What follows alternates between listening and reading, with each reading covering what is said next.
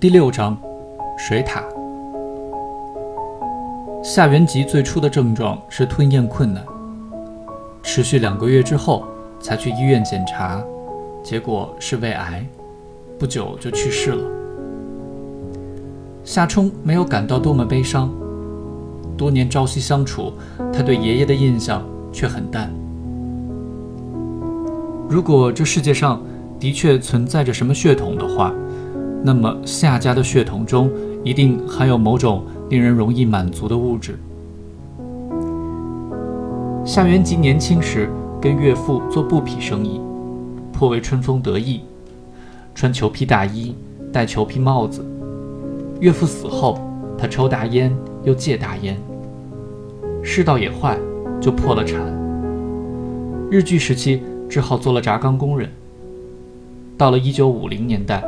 他又因祸得福，作为难得的娴熟工人，拿到相对丰厚的薪资，日子可比那些资本家好过多了。可是刚过五十岁，他就从青岛退休回家，当起了老太爷，享受余生。在那些冬天的清晨，他高大的身躯半躺在小火炕最暖和的位置，后背靠着拍松的枕头，看着窗外。大雪纷飞，简直是神仙一般的日子。他烹调清蒸鱼，养红茶菌，养鸽子，逗弄鹩哥。每天从四点钟的晨曲开始收听广播，一直听到晚上八点钟睡觉。期间还跟随广播体操时间活动活动身体，活得无忧无虑。他最懂得照顾自己。早上他喝一碗。加了糖精的开水冲鸡蛋，晚上喝两盅红茶菌的酸汤，日日如此，至死没有间断。不管老伴儿多么处心积虑地节省着每一小块肉皮和油渣，他也要吃红烧肉。他发起怒来，声如狮吼，真可谓雷霆震怒。可是偶尔又对小孩子颇为慈爱。有兴致的时候，他给夏冲讲故事，年轻时如何历险，吃过什么，见过什么等等，把夏冲迷得魂不守舍。夏元吉实现了东北男人的全部梦想：温饱、舒适、懒散、自在，繁衍和领导了一个家族。这个家族就是他的深蓝色宇宙，他是其中唯一的主宰。挥挥手。便可以令星辰各列其座。到了七十岁，他老了，威严不在，夏明强开始拒绝付赡养金给他。你本该有退休金，还跟我要钱。尽管大家一再劝阻，夏元吉还是高昂着他的花白的庄重的头，在他的被大家赞美说像刘少奇一样挺直的鼻子上架上老花镜，乘火车去了青岛。讨要自己的退休金，他当然空手而归。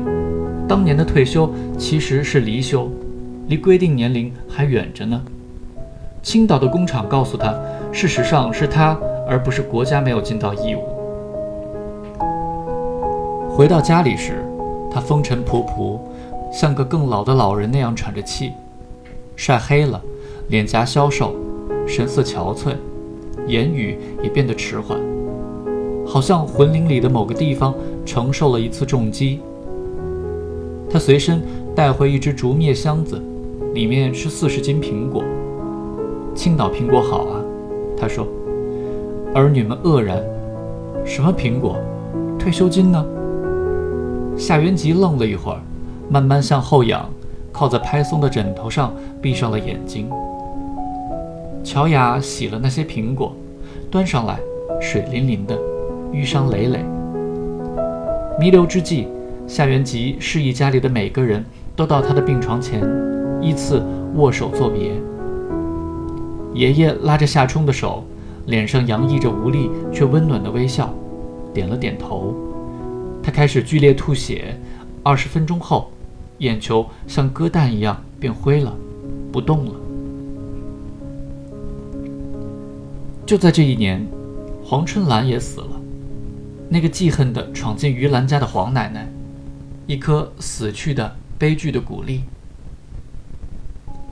一九八七年的六月，中考了，我的过山车般起伏不定的学习成绩正逢一个次高点，并不困难地考上了一所重点高中。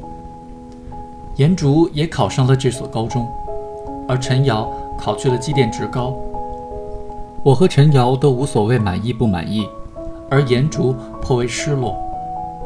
当时他已经放弃了去中国科技大学少年班的想法，却怎么也想不到自己竟然没有考上赫赫有名的四中。在硅酸盐厂子弟中学的老师们的说法，这就是早恋的后果。严竹已经从他对哥哥的女朋友的嫉妒中摆脱出来，交了一个男朋友，是另外一间学校的一个中苏混血儿。这对初恋情人颇为引人注目，很多人都见过他在学校门口等他。